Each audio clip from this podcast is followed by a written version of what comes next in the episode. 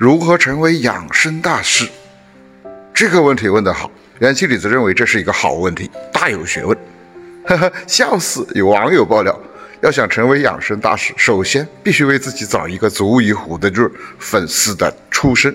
如果祖上有人做过太医、御医、民间游医，那么你自然就是名门之后了。如果没有，不妨找一找现代名医中跟自己同姓的，自称是他的多少代传人。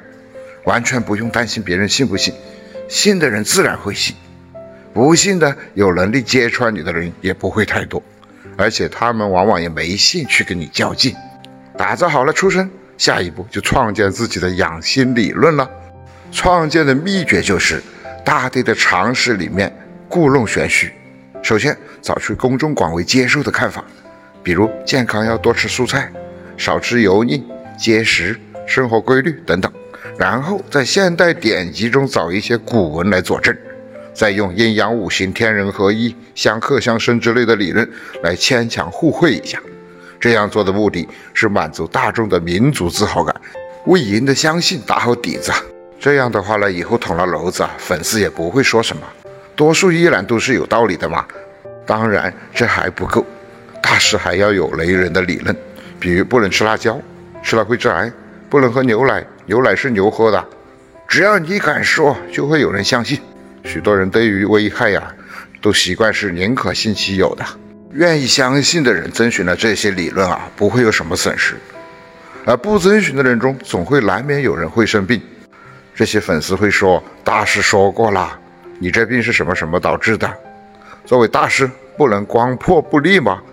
还必须提供一些养生秘方。这个其实很简朴。随便找一些大家平常都吃得上的东西，故弄玄虚就可以了。比如五谷豆类对身体有好处，特别挑出一些，不管是红豆、绿豆、黑豆，然后说这个只要怎么怎么吃就可以治病。原料一定要简朴，大家能消费得起，才会有许多人愿意追随。但过程一定要复杂，注意的地方要多，比如多少豆加多少水，什么时候下锅，多长时间煮。最多用什么容器、什么水等等。另外也可以吃红薯治癌症，晚上吃生拌菜治百病，吃某种白色食物补血。如果你碰巧学过中学生物，还可以增加一些名词，比如抗氧化、降血脂、蛋白质变性啊、维生素失活啊等等，更显得博古通今、中西合璧。这里说的都是干货，赶紧先收藏，点个赞，再继续往下看。如果你觉得上边说的这些还不够雷人的话，还可以再弄一些邪门的，比如生吃泥鳅去肝火啊，放血疗法治肺癌啊等等。不过这些疗法有一定风险，搞不好出了事故就比较麻烦了。比如用芒硝治病的那个大师进了监狱，所以这些疗法要慎用。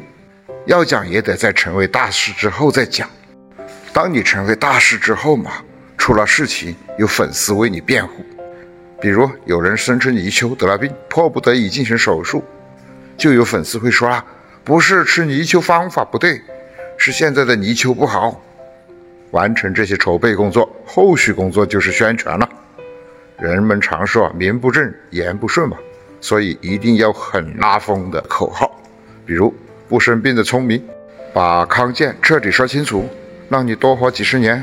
把吃出来的病吃回去之类的，如果想不出这些稀奇古怪的点子，就翻一翻朋友圈，也许有很多灵感。当养生大师的个人形象初步建立后，就会有很多媒体来关注你啊。经过媒体传播，观众就会把对媒体的信赖放到对你的身上，于是你就成大师了。这事看起来是不是很简单？在元气李子看来啊，这事还是有点难，相当难。元气李子告诉你。一个人说一句假话，吹一次牛逼不难，可是假话连篇，把牛吹上天，真的太难了。关注我，元气李子陪伴你，快乐健康，美好生活。